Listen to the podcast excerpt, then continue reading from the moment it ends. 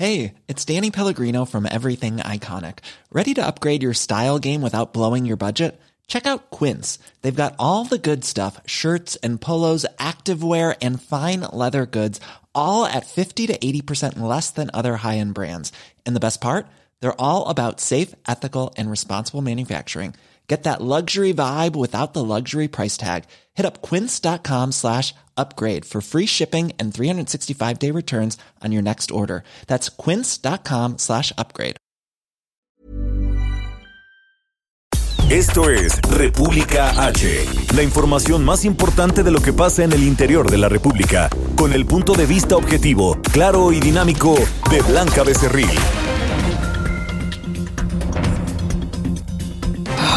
Hola, muy buenas tardes. Son las 12 del día de este jueves ya, 7 de mayo del 2020. Yo soy Blanca Becerril. Este es República H. Yo lo invito a que se quede conmigo porque en los próximos minutos le voy a dar toda la información más importante generada hasta este momento de lo que ha ocurrido en las últimas horas, en los últimos minutos en el territorio nacional, por supuesto con el tema del coronavirus y otros temas que también pues están dando mucho de qué hablar en estos momentos en la República Mexicana. También eh, pues comentarle que varios eh, estados de la República ya están implementando, como ya eh, pues lo hemos dado a conocer en días anteriores, en semanas incluso anteriores, pues algunas otras acciones para fomentar que la población se quede en sus casas y también para evitar la propagación del coronavirus. También hay otros gobiernos que desde hace ya eh, pues varias semanas están implementando programas especiales para la reactivación económica o para ayudar a la economía de sus estados. Por ejemplo, el gobernador de San Luis Potosí, Juan Manuel Carreras, informó que con un paquete de programas emergentes de financiamiento y microcréditos, hasta el momento, por ejemplo, se han entregado 4 mil financiamientos a micro, pequeñas y medianas empresas del estado, pues como una forma de ayudar también a los empresarios que son también pues dan empleo a otras personas. También, por ejemplo, el ayuntamiento de solidaridad allá en Quintana Roo, pues ha anunciado la reducción total de la movilidad de sus ciudadanos para evitar pues la propagación del coronavirus, pero el gobierno, aquí lo tengo, el gobierno más bien el alcalde de Monterrey, Adrián de la Garza, pues también ha implementado otro tipo de acciones en materia económica allá en Monterrey, Nuevo León, ya que él dijo que afirmó es urgente que poco a poco se vayan reabriendo pues parte de la economía de la ciudad, por lo que pues planteó una reactivación paulatina a partir del próximo 12 de mayo eh, en algunos sectores, como por ejemplo el de la construcción, industriales y restaurantes. Así lo anunció el alcalde de Monterrey, allá en Nuevo León, Adrián de la Garza. También hay otros estados del país, otros gobernadores que están implementando ya desde hace muchísimas semanas, pues le digo, acciones de eh, mitigación para evitar que se les venga una crisis mayor económica. Bueno, con todo esto y más, eh, yo lo invito a que se quede conmigo en los próximos minutos. Recuerda que nos puede seguir en nuestras redes sociales. Estamos en, Twitter como arroba el heraldo de México. Mi Twitter personal es arroba blanca. También estamos en Instagram, en Facebook, en YouTube y todos los días eh, le estamos subiendo también las breves del coronavirus, la información más importante generada en las últimas horas de lo que pasa en México y el mundo sobre esta eh, pues emergencia sanitaria que nos tiene en alerta a muchos, a muchos países a nivel internacional. También nos puede seguir en www.elheraldo de México.com.mx. Nos puede escuchar desde cualquier parte del país y también desde cualquier parte del mundo. Aquí en la Ciudad de México nos oímos por el 98.5 de FM, en la fría Ciudad de México hoy que está bastante nublada. Allá en Guadalajara, Jalisco por el 100.3 de FM, en Tampico, Tamaulipas el 92.5, en Villahermosa, Tabasco por el 106.3, en Acapulco, Guerrero por el 92.1, donde siempre hace un calorcito súper rico. También en el Estado de México por el 540 de AM, en Tijuana, Baja California por el 1700 de AM, en Nuevo Laredo, Tamaulipas por el 101.9 y 103.7 de FM. Y ya que andamos por el norte, pues también continuamos nosotros muy felices y muy emocionados porque a partir del primero de mayo ya estamos llegando con la señal del Heraldo Radio, con la señal del Heraldo Media Group hasta Monterrey, Nuevo León, hasta donde viven pues muchos amigos míos, mis regios queridos, que ellos me han enseñado muchísimas otras cosas, entre ellos a valorar una buena carnita asada, bueno, pues desde allá nos escuchan por el 90.1 de FM. También nos escuchamos en McAllen y en Brownsville, allá en Texas. Bueno, sin más, ahora sí vamos a un resumen de noticias y comenzamos con toda la información de este jueves. En resumen. La Secretaría de Salud Federal informó que en México ya hay 27.634 casos confirmados de coronavirus, 17.553 casos sospechosos y 2.704 muertes. También en todo el mundo, la Universidad Johnson Hopkins de los Estados Unidos reporta que al día de hoy se, eh, pues se tiene contemplada la cifra de 3.784.000 casos de COVID-19 y más de 264.000 muertes a nivel internacional. Este miércoles el Consejo Coordinador Empresarial presentó 68 propuestas para enfrentar la crisis sanitaria y económica generada por el coronavirus. El dirigente del organismo, Carlos Salazar, indicó que el documento fue entregado a la presidencia de la República. Escucha y tomamos responsablemente el rol que nos toca. Y nos toca este rol de ser convocantes, de poder resumir esta convocatoria en estas 68 ideas y propuestas y tratar de convencer a todos, incluido evidentemente al presidente de la República, de que nuestros motivos, nuestras motivaciones, nuestro interés es un interés superior y es que a México le vaya bien desde Palacio Nacional, el presidente de México, Andrés Manuel López Obrador, expresó respeto al Consejo Coordinador Empresarial, pero dijo que ningún grupo puede imponer su política. El primer mandatario también informó que va a fortalecer los servicios de salud en varios estados del país, sobre todo en Morelos, en Guerrero, Oaxaca, Veracruz, Puebla y Tlaxcala, ya que registran una aceleración en la propagación del coronavirus.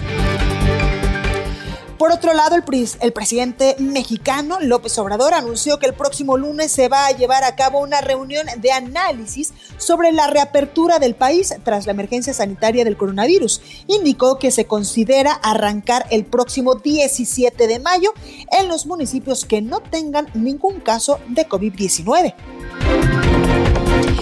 En información internacional, la Asociación de Fabricantes de Motores y Equipos de los Estados Unidos pidió al secretario de Estado, Mike Pompeo, que interceda ante el gobierno de México para que éste permita la reapertura de la industria automotriz a partir del próximo 12 de mayo.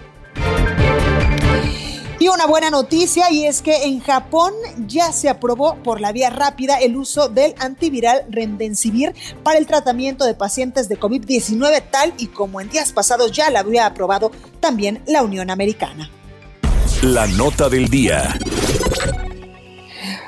Bueno, comenzamos con toda la información y el director general de epidemiología, José Luis Salomía, pues nos daba cifras de cuántos casos confirmados de coronavirus hay en territorio nacional, también cuántos sospechosos, además de cuántos decesos ya se acumulan hoy al 7 de mayo, aunque estas por supuesto son cifras del día de ayer, miércoles 6 de mayo, en punto a las 7, cuando las autoridades en materia de salud pues dan los últimos, los últimos detalles de lo que ha pasado en territorio nacional con el tema del coronavirus. Escuchemos. Las cifras para el día de hoy, 27.634 casos eh, confirmados. Sin embargo, son 7.149 los que iniciaron con síntomas en los, 14, los últimos 14 días. Así también se actualiza la cifra de defunciones a 2.704, las que se han confirmado bueno, y desde Palacio Nacional, el presidente de México, Andrés Manuel López Obrador, expresó respeto al Consejo Coordinador Empresarial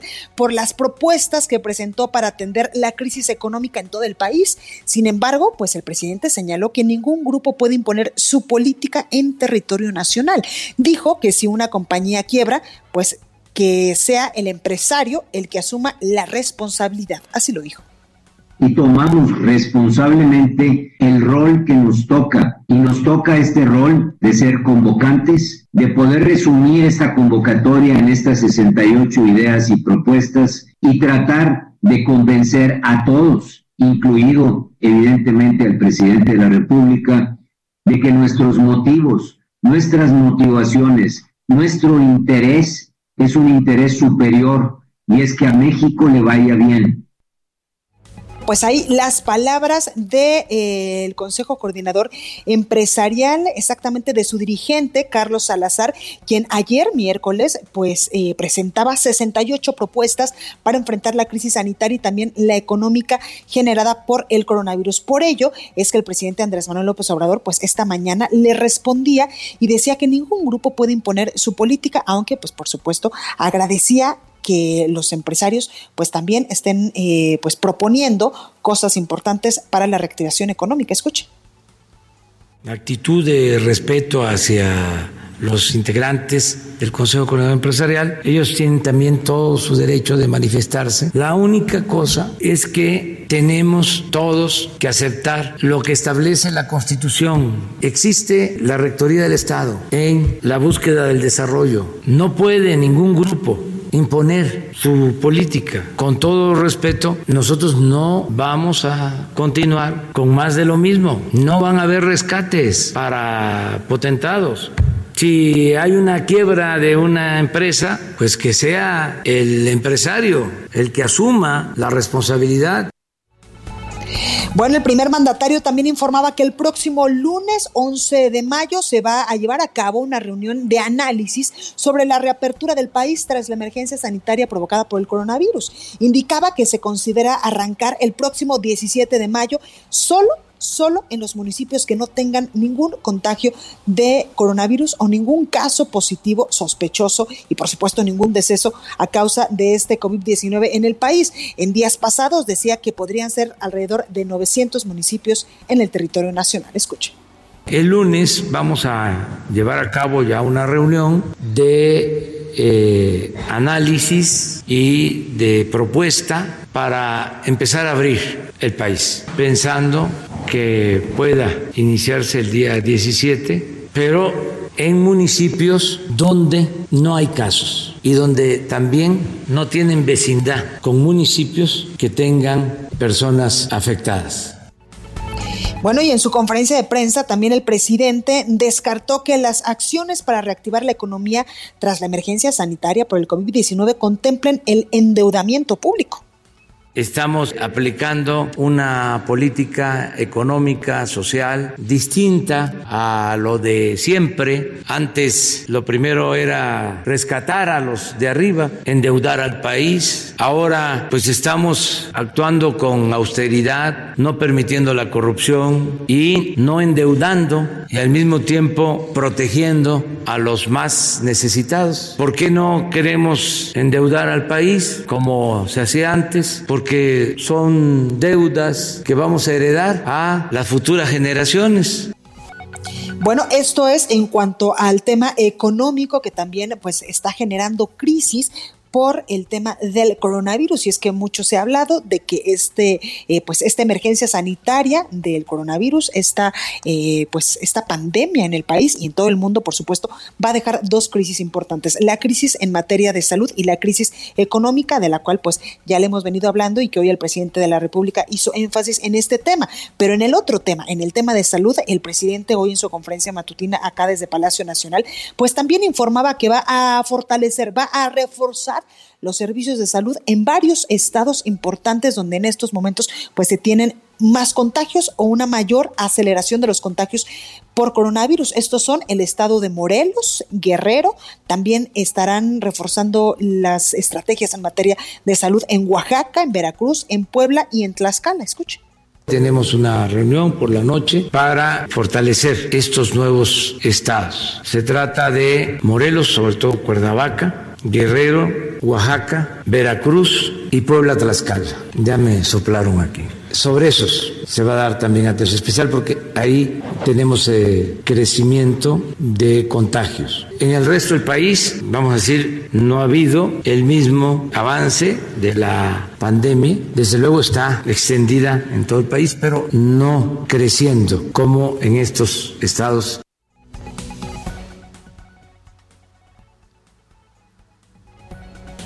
Bueno, pues vamos al recorrido por el territorio nacional y vámonos hasta Puebla con nuestra compañera Claudia Espinosa.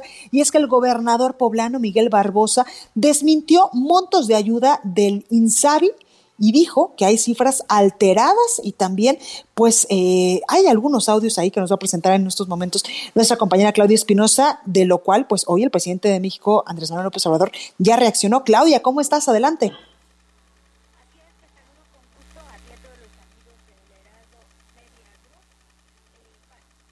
Para darte a conocer que bueno pues ayer el gobernador del estado daba a conocer pues justamente esta eh, decisión de no de, no de no tener a personal de, bueno.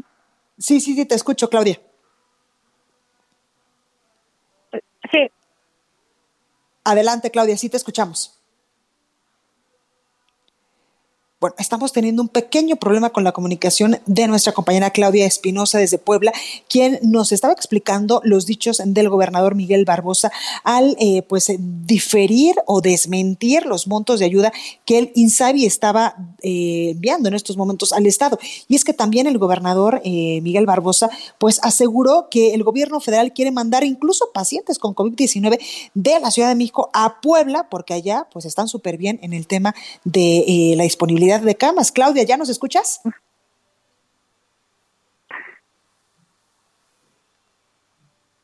Claudia, ¿me escuchas ahí? No, me parece que sí, seguimos teniendo problemas con nuestra compañera Claudia Espinosa, pero eh, déjeme comentarle lo que decía ayer el presidente, bueno, el, más bien el eh, gobernador de Puebla, y es que Miguel Barbosa se lanzó de nuevo contra la Secretaría de Salud Federal, a la que acusó de manipular las cifras sobre la capacidad hospitalaria de la entidad con la finalidad, dice el gobernador, de enviar enfermos de COVID-19 de otros estados, incluido de la Ciudad de México. El mandatario local consideró que la falsedad en el manejo de cifras por parte del gobierno federal buscan que los hospitales poblanos reciban en sus instalaciones a pacientes del Valle de México que podrían saturar a los nosocomios de la zona centro del país. Claudia, ¿ya nos escuchas ahí? Así es, ya los escucho, con mucho gusto te saludo a ti y a todos los amigos del Heraldo Media Group. Como tú lo comentas, pues el gobernador del estado, Miguel Barbosa Huerta, señalaba ayer que pues existía esta intención del gobierno federal de llevarse a los pacientes del Estado de México y de la Ciudad de México a Puebla y que esto no va a ser posible, que aquí se tiene la capacidad sanitaria únicamente para atender a las personas originarias de Puebla. Esto es parte de lo que comentaba el gobernador. Vamos a escucharlo que esos datos que dio el responsable de epide, epidemiología eso de la federación no son ciertos. Eso es parte de una estrategia porque nos quieren traer a enfermos del Distrito Federal y del Estado de México. No son ciertos, ¿de acuerdo? Sí tenemos capacidad de respuesta, pero no así como lo están mencionando, ¿de acuerdo? Y aquí vamos a cuidar a los poblanos. Nadie nos ha ayudado, aquí nos vamos a ayudar solos. De esta forma, el gobernador pues dice que se ayudará solo el Estado, que no ha recibido la atención de parte de la Federación, pero hoy señala que no tiene problemas con el presidente de la República, Andrés Manuel López Obrador, que sigue siendo su líder, pero que efectivamente reitera lo que había dicho, que no se ha dado pues el apoyo suficiente. Déjame comentarte que también hoy el gobernador anunció la puesta en marcha del programa Hoy no circula a partir del lunes 11 de mayo, porque la movilidad en Puebla no ha parado y ya sumamos 909 casos positivos y 196 muertos con 335 hospitalizados hasta el momento en 82 de los 217 municipios que tenemos. Es el reporte de lo que ha ocurrido hasta este momento en Puebla. Pues ahí lo tenemos. Oye, eh, Claudia, ¿me podrías decir cuántos casos hay en Puebla de coronavirus o por qué tanto?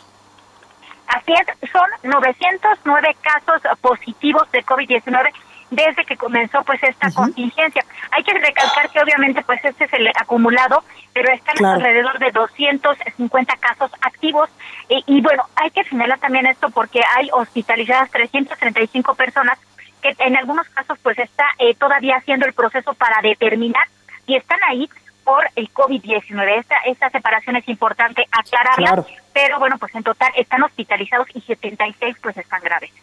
Pues ahí lo tenemos. Claudia, muchas gracias por tu reporte. Muy buena tarde.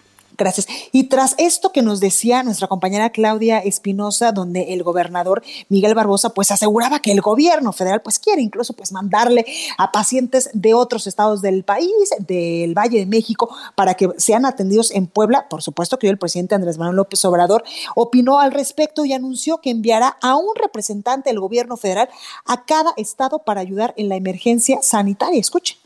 Son cosas distintas. Se va a atender Puebla porque está creciendo el número de contagios. Ya lo mencioné, así como el Valle de México. Ahora hay otros sitios, otras ciudades que requieren de apoyo. Y un estado y la capital, Puebla, va a ser reforzada o sea, todos vamos a ayudar para que se tengan las instalaciones, las camas, ventiladores, eh, médicos, especialistas, todo. Vamos a nombrar un representante del gobierno federal en cada uno de los estados para estar pendientes. Ya les puedo decir que la subsecretaria de gobernación va a estar en Puebla, Diana Álvarez. Bueno, pues ahí lo tenemos y ahora vámonos hasta Tabasco con nuestro compañero Armando de la Rosa, porque confirma la Secretaría de Salud brote masivo de coronavirus en un asilo allá en Villahermosa. Armando, buenas tardes, adelante. Buenas tardes, Blanca. Como tú ya lo mencionas, pues aquí en la ciudad de Villahermosa, precisamente anoche, las autoridades confirmaron lo que ya muchos medios de comunicación habían denunciado. Se dio un caso masivo de contagios en un asilo de ancianos denominado la Casa del Árbol, un, asilo muy conocido aquí en la ciudad de Villahermosa que se ubica a 10 kilómetros de la capital tabasqueña, en la Villa Parrilla. De acuerdo al reporte de la Secretaría de Salud, pues en este asilo se reportó el contagio de 10 ancianitos que pues ahí lamentablemente se encontraban y desafortunadamente uno de ellos tuvo una complicación de salud, fue trasladado al Hospital de Alta Especialidad Doctor Juan Graham Casasos aquí en Villahermosa y ayer por la tarde pues este adulto mayor desafortunadamente eh, falleció a causa del coronavirus. Entonces pues estamos hablando que de los 10 contagiados ya uno desafortunadamente falleció y no es lo único. Cabe señalar que además de estos 10 abuelitos que se contagiaron dentro del asilo, también hay nueve eh, personas también contagiadas que son parte del personal que labora en el asilo, es decir, los encargados de cuidar a los abuelitos dentro del asilo, dentro de la casa del árbol, pues nueve, nueve fueron contagiados de coronavirus y lo que ha dicho la Secretaría de Salud es que los abuelitos que están contagiados están siendo atendidos por el personal médico del propio asilo y los nueve empleados que también resultaron contagiados fueron enviados a sus casas para que permanezcan en resguardo domiciliario entonces, pues bueno, pues es una noticia que pues sí, este, eh, nos preocupa mucho aquí en la ciudad de Villahermosa y en general en el estado de Tabasco, porque somos uno, somos uno de los estados que tiene mayor cantidad de casos de coronavirus. Hace rato, pues bueno, pues, escuchamos a la compañera de Puebla hablar de 900 casos en aquel estado, pero Tabasco lo supera, ya que aquí tenemos 1.319 casos. Esto precisamente en el lapso que lleva la pandemia. Eh, tenemos desafortunadamente 179 personas que han fallecido, 179 tabasqueños que han muerto a causa del coronavirus y actualmente son 294 casos activos de coronavirus. Entonces, pues es un tema muy polémico porque el estado de Tabasco solamente tiene 17 municipios en comparación con otros estados. Totalmente con lo, eh, de acuerdo con lo que dices, Armando La Rosa. Muchas gracias por este reporte tan puntual. Gracias, seguimos al pendiente con la información. Gracias. Y bueno, ya que en Tabasco se confirmó también un brote masivo de coronavirus en un asilo, yo ayer le comentaba y nuestra compañera Daniela García pues nos ampliaba la información porque también allá en Monterrey, Nuevo León, pues hay un, eh, pues un brote en un asilo que ya suma 50 casos confirmados. Dani, buenas tardes, adelante. Buenas tardes, Blanca. Así es. Eh fue muy sorpresivo saber que el asilo de Monterrey no era el único que tenía un brote de casos de coronavirus. Ayer la Secretaría de Salud confirmó 50 casos positivos en el asilo que comentábamos el día de ayer. se habían implementado eh, las pruebas para 140 personas y se recibió la, la respuesta de 127, de las cuales 50 fueron positivas. Cabe señalar, planta 47 de estos corresponden a adultos mayores y tres a empleados del asilo. Del total de los 47 adultos mayores, tres fueron ya trasladados para recibir atención médica. Eh, dos en hospitales eh, públicos, el Hospital Metropolitano aquí en Monterrey y otro a un hospital privado, todo aprobado por los familiares de los, los abuelitos que están internados en este, en este asilo. Ahora, si me permites, eh, platicarte un poquito más, Blanca. Esta cifra de 50 casos que se confirmaron ayer, en realidad ayudó a impulsar mucho los casos confirmados que tenemos aquí en el Estado. Eh, ayer teníamos poco más de 350 y hoy tenemos 900, 909, perdón. Estos 50 casos que se confirmaron el día de ayer ayudaron mucho a impulsar esta cifra. Por lo pronto lo que sabemos es que se encuentran en buen estado de salud, los traslados a los hospitales médicos se hicieron solamente para prevenir y cuidar a las personas, ya que como sabemos, los adultos de 60 años en adelante son los que tienen más riesgo cuando contraen este tipo de enfermedades. Y de hecho lo que calcula el, el, el Estado en cuanto a la tasa de mortalidad que tiene un brote en un asilo como este es de entre 60 y 80%. Dios mío, alta la cifra, Dani. Muchísimas gracias por esta comunicación. No, al contrario, Blanca, estaremos pendientes. Esperamos hoy más respuestas de las pruebas que se hicieron el día de ayer. Totalmente. Daniela García, muchas gracias desde Monterrey, Nuevo León. Buenas tardes. Buenas tardes. Y ahora vámonos hasta Chihuahua porque el alcalde de Ciudad Juárez, Armando Cavada, dio positivo a coronavirus. Federico Guevara nos tiene los detalles. Federico, adelante. Efectivamente, como bien comentaste, Armando Cavada, alcalde de Ciudad Juárez, a través de las redes sociales el día de ayer en la tarde anunció que había dado positivo a coronavirus, si bien asintomático, pero ya está confirmado y por lo cual anunció que se va a retirar de servicio público eh, hasta que se recupere. Los próximos días, puntualizó, son críticos para nuestra ciudad y todos debemos extremar precauciones y atender recomendaciones en los distintos órdenes de gobierno. Por lo pronto, me quedo a buen cuido. Lo que llama la atención aquí, Blanca, es el hecho de que ya el gobernador del estado, Javier Corral, anunció que se va a realizar un examen de coronavirus eh, porque él estuvo hace unos días con el alcalde de Ciudad Juárez y pudiese existir la posibilidad de que el alcalde, de que el gobernador también se hubiese infectado. Él va a hacerse el examen aparentemente mañana o pasado, pero que ya el sábado tendrá eh, información precisa de cuál es el estado de salud del gobernador Javier Corral. Hay que entender que aquí en Chihuahua tenemos hasta el día de hoy 729 casos confirmados y 126 fallecimientos. Blanca, lo que llama mucho la atención es la cantidad de personal médico que se ha infectado.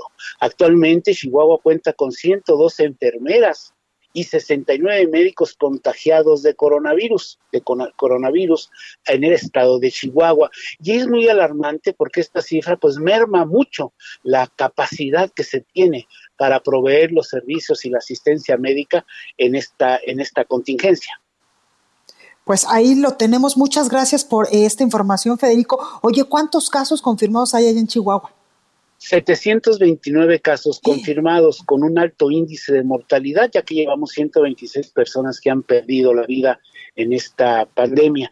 Y eso es lo que preocupa, y más ahora, en donde ya se ve mermado por la falta de médicos y de enfermeras, que suman ya casi 182 eh, las personas, eh, personal médico contagiado. Pues ahí lo tenemos, Federico. Muchas gracias por este reporte. Cuídate mucho. Igualmente, y seguimos al pendiente. Perfecto, muchas gracias. Bueno, y vamos ahora con el sacapuntas de este jueves. Ya está con nosotros nuestra compañera Itzel González. Esto es República H. Yo soy Blanca Becerril. No se vaya, que yo vuelvo con más. Sacapuntas. En Veracruz no aprenden en cabeza ajena. Moren en el Congreso Estatal intenta cambiar la legislación para beneficiar a personajes que sin haber nacido en esa entidad buscan la gubernatura. Eso está prohibido por su constitución, de acuerdo con la veracruzana diputada del PRI, Anilú Ingram, pero ni viendo el caso de Baja California en la Corte, entienden. Nos cuentan que va viento en popa las gestiones del secretario de Educación Esteban Moctezuma para que los colegios privados sean flexibles en el pago de colegiaturas. Se trata, nos detallan, de no afectar a quienes se ven impedidos de cubrir las cuotas debido a la emergencia sanitaria, pero tampoco la operación de esas escuelas ni de sus trabajadores. Continúa escuchando a Blanca Becerril con la información más importante de la República en República H. Regresamos. Estamos de regreso con la información más importante de la República en República H con Blanca Becerril, transmitiendo en Heraldo Radio. En resumen. El secretario de Salud de Nuevo León, Manuel de la O, afirmó que en la entidad apenas están ascendiendo en la curva de contagios, por lo que se espera que sea a finales del mes cuando ocurra el pico máximo de casos. El gobernador de Nayarit, Antonio Echavarría, exigió a los 20 ayuntamientos del estado aplicar el decreto de distanciamiento social y confinamiento y quien no lo acate será acreedor a sanciones administrativas y 72 horas de cárcel. En Tonalá, Chiapas, personal del Hospital Juan Corso se declaró en paro en el servicio de urgencias por no contar con los insumos y equipos indispensables para recibir enfermos de COVID-19. Paulina Flores Villaseñor, especialista en educación especial del Centro Educativo Marce Páramo de Guadalajara, Jalisco, informó que la educación a distancia ha sido un reto cuando se trata de atender a menores que tienen algún tipo de discapacidad mental o sensorial, por lo que se deben tener más eh, paciencia con ellos y creatividad en el momento de abordar el contenido. Empresarios y líderes sindicales del Estado de México urgieron la creación de un seguro de desempleo que garantice ingresos para los mexiquenses que perdieron su trabajo con la emergencia sanitaria. Una encuesta realizada entre 120 trabajadores y directivos de la Unión Industrial del Estado de México arrojó que más del 60% de sus familias ya padecen niveles altos de estrés y ansiedad como consecuencia del encierro. Y este miércoles, dos internos del Centro Regional de Readaptación Social de Cieneguillas en Zacatecas se fugaron a través de un túnel de aproximadamente 50 metros de longitud. Después abordaron vehículos que los esperaban frente al penal.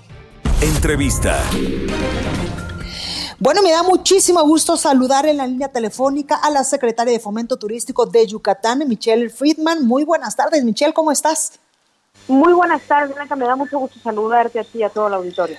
Muchas gracias. Oye, el gobierno de Yucatán pues informó el día de ayer que la edición número 45 del Tianguis Turístico se va a llevar a cabo el próximo año, en marzo, pero ustedes tienen una sorpresa especial para todos eh, quienes seguimos este Tianguis Turístico durante tantos años. Así es, Blanca. Yo, creo que esta es una gran noticia para la industria turística y a toda crisis eh, pues hay oportunidades. Yo creo que para una situación atípica como la que estamos viviendo necesitamos soluciones atípicas y por ello es que evolucionamos por primera vez en 45 años este gran evento turístico de México, que es el Tianguis Turístico, a un formato híbrido que va a tener un componente digital y un componente presencial. Es decir, que en septiembre, cuando esperábamos tener eh, el Tianguis Turístico aquí en Mérida, tendremos un evento digital para empezar a reactivar el, la cadena productiva del turismo a través de citas de negocio y en marzo de 2021 llevaremos a cabo el evento presencial aquí en la capital yucateca. Oye, Michelle, cuéntanos, eh, nos dices que el evento en septiembre será presencial y también digital. Me imagino que, que el digital, el, el, que será por internet, será con todas aquellas personas o, o que venían de otros países a nuestro país. Así es, de hecho en septiembre es digital, eh, va a ser una plataforma de marketing para hacer citas de negocio entre oferta y demanda para empezar a activar el turismo y el presencial es el que se mueve al mes de marzo de 2020. Perfecto. Dando ya que los destinos y la oferta turística afectada por esta contingencia tengan más tiempo de reconstrucción y de recuperación. Oye, eso es una buena noticia porque eh, pues entendemos que ahora el tianguis turístico es itinerante y qué buena onda que les dejen ustedes hacerlo en septiembre y también en marzo del próximo año. Yo creo que es una gran noticia para el país turístico como, como institución que nos ha representado eh, como país ante el mundo durante tantos años. Es un upgrade que le damos a este gran evento y se quedará yo creo que de manera permanente para las siguientes ediciones, pero es una buena noticia y una buena forma de aprovechar esta crisis. Oye, Michelle, ¿cómo están eh, pues ustedes sorteando el tema del turismo allá en Yucatán ahora con el tema del coronavirus? Bueno, yo creo que la industria turística a nivel global es de las industrias más golpeadas por esta inusitada crisis. Por supuesto, estamos trabajando, haciéndole frente, dándole prioridad a la parte de la salud, pero también reconstruyéndonos como destinos turísticos, estudiando las tendencias globales de cómo se está moviendo el turismo, los certificados de buenas prácticas de higiene, estamos capacitando, estamos reinventando los productos turísticos para, pues, para reactivar el turismo segmento por segmento, mercado por mercado y en el momento oportuno. Totalmente, y qué bueno esto que nos dices, Michelle, porque evidentemente pues el turismo es uno de los sectores más afectados con esta pandemia del coronavirus, que en algún momento esperemos que cercano se reactive ya eh, de la manera más rápida posible y de la mejor manera en el territorio nacional, porque hay que recordar que es un punto importante incluso el Producto Interno Bruto Nacional. Así es, es importante mencionar que el turismo representa cerca del 9% del Producto Interno Bruto en nuestro país, mucho más en otros estados, en el caso de Yucatán es más del 10%, Y eso significa empleos para millones de familias en México que se desprenden directa o indirectamente del turismo. Así es que estamos urgidos de reactivar esta industria que también nos va a traer muchos beneficios en conectividad, en, en derrama económica. Pero bueno, hay que, hay que ser pacientes y hay que asegurar la en estos posteriormente estar listos para reactivar y traer los beneficios turísticos a todo el país. Totalmente. Oye, Michelle, por último, preguntarte, esta edición digital del Tianguis Turístico que se va a llevar a cabo en septiembre, ¿cómo lo podemos seguir, por ejemplo, los que estamos en otros estados del país y que estamos, por supuesto, interesados en saber qué es lo que se va a discutir ahí? Bueno, todos los participantes de la edición presencial del Tianguis Turístico estarán invitados e involucrados en la, edición digital mediante distintos mecanismos que daremos a conocer una vez que termine la fase 3 de esta contingencia y podamos en una rueda de prensa presentar toda la plataforma. Pero tendremos citas de negocios, tendremos algo de academia, tendremos también algo de información turística. Me parece muy valioso que entre la edición digital y la presencial, los destinos turísticos y la oferta turística del país va a poder estar informando sobre los avances de reapertura eh, que será gradual en los destinos para que en el evento presencial de marzo lleguemos todos más informados y más preparados para cerrar el negocio. Totalmente, pues ahí lo tenemos, Michelle Friedman, secretaria de Fomento Turístico de Yucatán. Muchas gracias por esta comunicación y mucha suerte. Muchas gracias, Blanca. Un abrazo para ti y todo el auditorio. Gracias. Bueno, pues ahí lo tenemos. Y ya que hablamos de turismo, vamos hasta Guadalajara, Jalisco, con nuestra compañera Mayeli Mariscal. Y es que, eh, pues, hoteleros alistan allá en Jalisco el buen mes para atraer, por supuesto, al turismo. Mayeli Mariscal, adelante, ¿cómo estás? Hola, ¿qué tal, Blanca? Muy buenas tardes. Buenas tardes a todo el auditorio. Así es, pues ya el sector de hotelería en Jalisco se encuentra analizando y viendo las estrategias que van a emplear para la reactivación precisamente de este sector a través de esta convocatoria que sería el Buen Mes, en donde se estará implementando también, entre otras ofertas, el 3 por 2 que puedan venir y disfrutar de tres noches y pagar únicamente dos. Además de que, bueno, esto sería en los meses de junio, julio y agosto, en donde estarán participando eh, tanto haciendas y casonas, Chapala, eh, Tequila y seguramente también hoteleros de Puerto Vallarta, en donde pues más adelante se estarían anunciando. Eh, por lo pronto también estaría muy al pendiente de ver la reactivación en cuanto a los vuelos, sobre todo porque Puerto Vallarta pues es un destino muy recurrente, eh, sobre todo de índole internacional, vienen de Estados Unidos y Canadá y pues la derrama es importante. En una primera etapa se estaría buscando reactivar el turismo a nivel local para que los mismos calicienses pues acudamos a algunos de estos atractivos pero también eh, se piensa atraer a turismo que tenga que ver a cuatro horas de distancia en carretera, es decir, las entidades que colindan también con, con la entidad, para que pues puedan disfrutar y sobre todo que habrá, eh, como te decía, otro tipo de descuentos, pasaportes y algunos cupones. Eso es en cuanto a la información de hotelería en Jalisco. Y me gustaría comentar también otra información. De hecho, en estos momentos se está llevando a cabo la rueda de prensa por parte de la Coprizal y de la Fiscalía Estatal, en donde están dando cuenta de eh, una alerta sanitaria que se está emitiendo el día de hoy para que precisamente no se emplee el alcohol. Sabemos que hubo eh, pues personas ya lamentablemente fallecidas, 26 personas fallecidas, 79 han sido afectadas por intoxicación con alcohol, eh, pues con metanol Así es que esta alerta lo que está eh, pidiendo es que no se consuman ningún producto derivado de alcohol como licores y dulces, ponches, etcétera. Además de que también eh, se mencionan los productos homeopáticos cuya base sea alcohol, evitar también las llamadas friegas de alcohol que se utilizan pues para aliviar dolores musculares o reumáticos, porque el producto puede ser absorbido por la piel Además de que ya hay otra empresa también eh, señalada en Torreón, Coahuila, como distribuidor de alcohol presuntamente eh, pues adulterado, que tenga que ver con alguna situación que ponga en riesgo la salud. Además de alcohol poeta que se encuentra establecida esta empresa en la Ciudad de México, con quien ya, por cierto, la Fiscalía pidió la colaboración eh, con su homólogo de, de aquella ciudad, de la Ciudad de México, para poder pues intervenir y evitar que puedan suceder mayores eh, pues daños a la salud de todos los mexicanos. Esa es la información, Blanca. Pues ahí lo tenemos, Mayeli Mariscal. Gracias por esta comunicación. Solo eh, dinos cuántos casos confirmados hay en estos momentos de coronavirus en Jalisco para actualizar las cifras. Eh, no lo tengo ahorita en la mano. No te preocupes. Estábamos, revisando esta información de, fiscalía, pero eh, digo, la curva de contagios todavía en Jalisco eh, se mantiene en números relativamente bajos, no se ha movido de forma significativa y recordar que bueno las medidas para este 10 de mayo todavía se encuentran eh, pues también llamándose por parte de los municipios no acudir a los cementerios van a estar cerrados y también guardar esta sana distancia celebrar de manera remota a nuestras mamás a través de una llamada. Pues ahí lo tenemos Mayeli. Gracias por esta comunicación. Hasta luego Blanca. Buen día Gracias. Bueno, y luego de que negó un aumento de la violencia doméstica contra las mujeres durante el confinamiento, el presidente de México, Andrés Manuel López Obrador, esta mañana dijo que tiene la conciencia tranquila porque su gobierno tiene programas para proteger a todas y a todas. Escuche.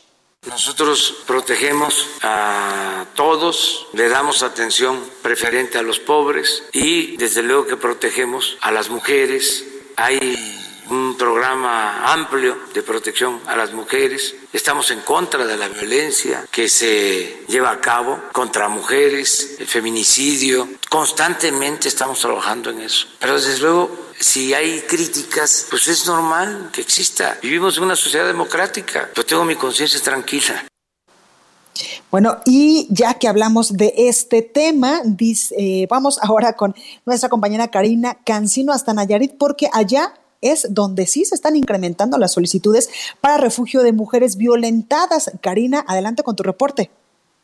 ¿Qué tal, Blanca? Buenas tardes, buenas tardes en la auditoría. Así es, la violencia contra la mujer se ha agudizado a partir del confinamiento en los hogares para prevenir contagios por COVID-19 y al menos 27 mujeres e hijos han solicitado resguardo en el Instituto Nayarita de Apoyo y Prevención de Violencia Intrafamiliar INAVI en el último mes en Nayarit, así lo señaló la titular de esta institución, Miguel Teresa Arrambide Tapia, quien dijo que también por la falta de capacidad de este refugio, el único en su tipo en Nayarit, ha podido atender nada más a cuatro familias de igual número de mujeres que sufrieron violencia extrema durante este periodo de contingencia sanitaria.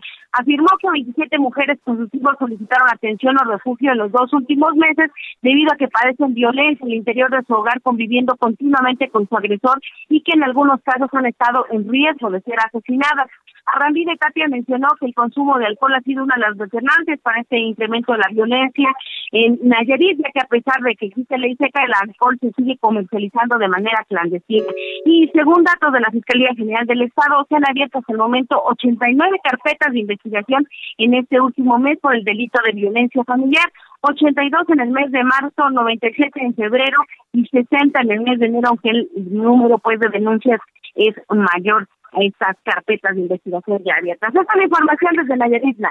Perfecto, Karina, muchísimas gracias por esta comunicación. Vamos a estar pendientes. Gracias. Bueno, y este miércoles la Secretaría de Salud de Jalisco, que es eh, pues el, el, dato que nos estaba dando nuestra compañera Mayeli Mariscal, reportó que hay 44 casos nuevos de coronavirus para sumar un total de 665 casos confirmados de coronavirus en el estado de Jalisco. Asimismo, se notificaron dos muertes más, por lo que la cifra sube a 37 decesos allá en la Perla Tapatía. El análisis. Bueno, y me da muchísimo gusto saludar en este programa, en la línea telefónica, al doctor José Javier Elizalde González. Él es jefe del Servicio de Neumología del Instituto Nacional de Ciencias Médicas y Nutrición, Salvador Subirán. Doctor, muy buenas tardes. ¿Qué, ¿Qué, tal, Blanca? Buenas tardes, ¿cómo están ustedes? Muy bien, muchísimas gracias. Pues sorteando el tema del coronavirus, doctor, en el tema de quédate en casita y de este confinamiento de la sana distancia. Dice, todos estamos igual. Oiga, doctor, eh, el martes llegaron al país 211 respiradores para atender pues casos graves de eh, enfermos de coronavirus en el país. Y pues yo quiero preguntarle a usted que es especialista, eh, si hay los expertos suficientes para operar. Ahora sí que tenemos estos respiradores y que se van a distribuir en algunos hospitales del territorio nacional. bueno, es una muy buena en el Colegio Mexicano de Medicina Crítica, que es el cuerpo colegiado que reúne a todos los especialistas en cuidados intensivos, estaremos poco más de mil especialistas. Las últimas generaciones mexicanas son cada vez más numerosas, afortunadamente, pero eh, lamentablemente hubo una producción de médicos intensivistas muy pobre, eh, generaciones muy pequeñitas por, por mucho tiempo, de tal forma que, regresando a su pregunta, 1.100, 1.200 especialistas para manejar una pandemia en un país como México con 130 millones de habitantes, como que están muy disparejas las las cifras. Claro, son Obviamente hay, hay colegas de otras especialidades que, que pueden eh, asistir de manera eh, apropiada, los médicos neumólogos, muchos médicos anestesiólogos y un grupo de médicos internistas y urgenciólogos pues tienen eh, algunos de ellos bases eh, suficientes como para manejar un ventilador, tal vez no al nivel de un intensivista que lo maneja eh, todos los días de toda la vida, pero vaya, la, la cifra de, de médicos para atender esto realmente es, es pequeña para nuestro país, lamentablemente. Doctor, es que entendemos que un ventilador pues no es nada sencillo para, para manejarlo. Eh, así es, y en la medida que pues ha progresado la, la tecnología, se ha vuelto bastante más eh, complicado, lo cual podemos ver con nuestro propio automóvil, tal vez en el que aprendimos a manejar era de velocidades y en cualquier changarrito le podían afinar o componer alguna cosa, ahora todo está lleno de chips y microprocesadores, más elementos eh, mecánicos lo cual eh, vuelve eh, muy compleja eh, la, ventilación mecánica, desde luego si se quiere realizar a un nivel de, excelencia. Claro. Esos son muchos años de, de, estudio y sobre todo en una entidad como la estamos viendo con el distrés respiratorio asociado a COVID-19, que es una de las formas más graves de insuficiencia respiratoria que nos ha tocado eh, manejar en nuestra vida de médicos. Totalmente. Doctor, ¿por qué es complejo eh, pues, eh, operar estos ventiladores para pacientes de COVID-19? Estos pacientes nos han enseñado algunas cosas desde el punto de vista de la fisiología respiratoria que tenemos que reescribir porque no lo habíamos entendido realmente bien y es hasta esta pandemia que estamos descubriendo algunas cosas definitivamente nuevas. El pulmón es un órgano elástico. El estrés respiratorio que esto produce, pensábamos que igual que todos los demás ponía rígido el pulmón, pero resulta que esto en el COVID no es tan cierto y más o menos la mitad de los pacientes críticos enfermos de esto sí tienen esa condición clásica y entonces pues eh, hay que manejarlos más o menos de la manera convencional como lo hemos venido haciendo digamos en los últimos 15 o 20 años. Pero la otra mitad, sorprendentemente, igual de grave, tiene condiciones elásticas del aparato respiratorio totalmente diferentes y ahí si uno aplica lo que dicen los artículos y los libros, lesiona más el pulmón que ayudarlo.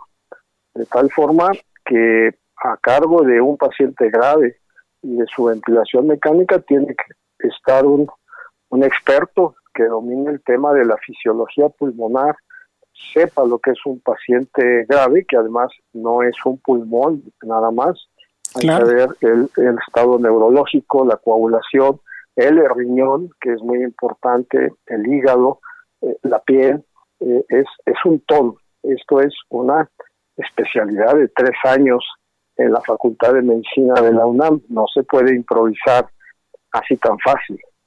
Totalmente. Oiga, doctor, por último, preguntarle qué tenemos que estar haciendo en estos momentos, todos aquellos que eh, pues eh, estamos viviendo en territorio nacional para evitar contagiarnos de este coronavirus, además de todas las medidas que pues ya ha dictado las autoridades en materia de salud.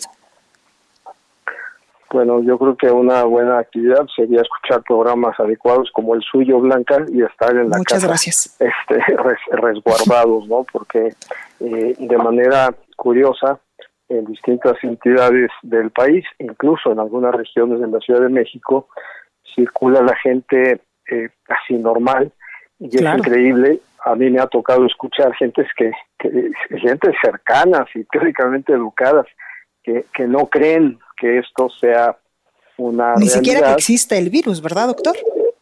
así es, y hasta que les toca un ser cercano, querido, familiar, amigo, compañero de trabajo enfermo y eventualmente muerto, bueno, se espantan, entran en crisis y, y en realidad no tenemos mucho que hacer como sociedad más que obedecer a la autoridad sanitaria, que es la encargada de, de guiarnos, y hacer caso a las, a las recomendaciones. Esta campaña de la sana distancia y permanecer en la casa creo que es muy importante. Claro que está el tema de la, de la economía.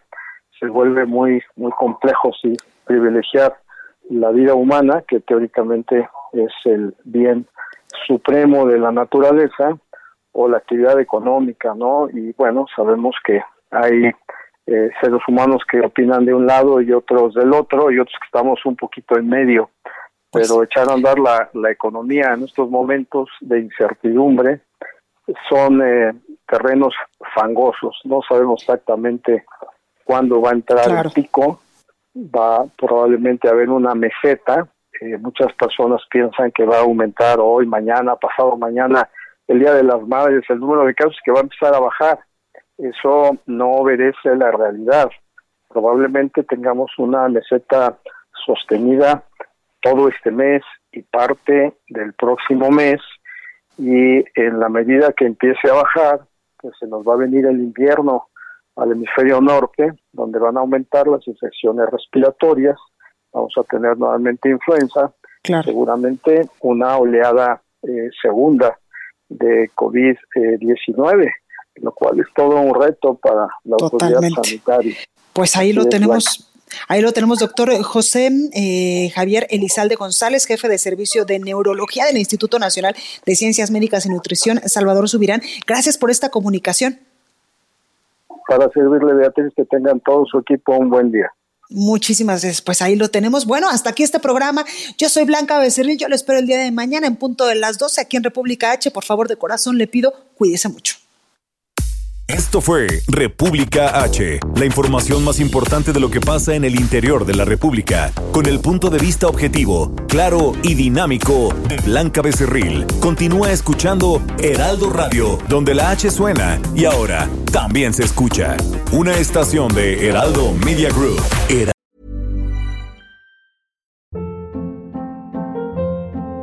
Hold up. What was that? Boring. No flavor. That was as bad as those leftovers you ate all week. Kiki Palmer here, and it's time to say hello to something fresh and guilt-free. Hello Fresh. Jazz up dinner with pecan-crusted chicken or garlic butter shrimp scampi. Now that's music to my mouth. Hello Fresh. Let's get this dinner party started. Discover all the delicious possibilities at hellofresh.com.